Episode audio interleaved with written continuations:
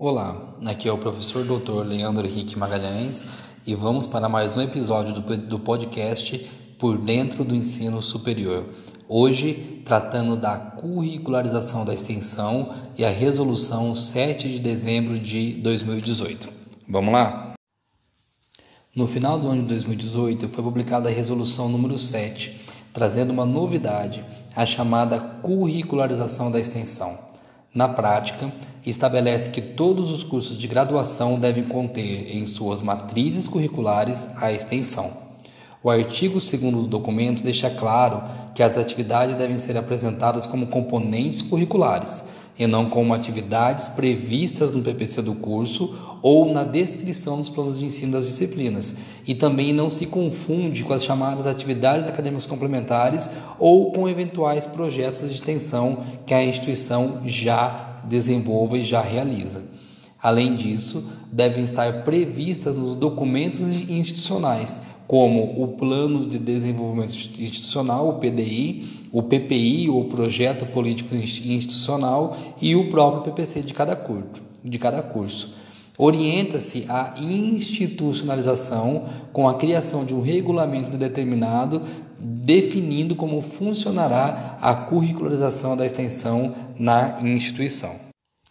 No artigo 4 fica estabelecido que a carga horária mínima destinada para a extensão é de 10% do total do curso. Ou seja, se um curso possui 3.300 horas, por exemplo, o total destinado à extensão deve ser de 330 horas, ficando as 2.970 restantes destinadas aos demais componentes curriculares, como disciplinas, estágios, trabalhos de conclusão de cursos, atividades acadêmicas complementares ou outras atividades previstas, sempre respeitando as diretrizes curriculares nacionais de cada curso.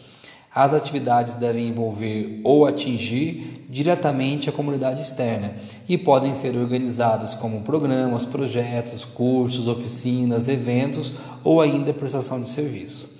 E para os cursos ofertados na modalidade à distância, um alerta: toda atividade deve ocorrer presencialmente em região compatível com o polo em que o aluno está vinculado.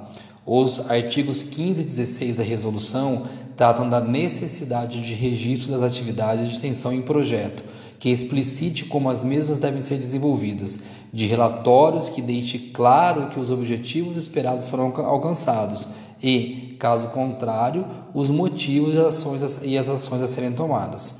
E com o componente curricular, deve haver registro em documento compatível para efeito de cadastro acadêmico, de registro acadêmico.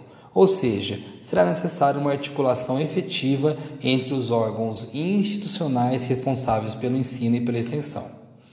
E o prazo para implantação?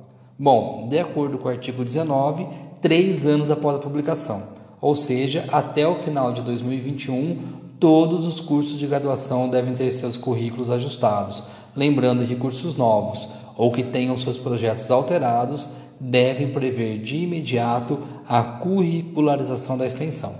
E aí, vamos conversar sobre isso?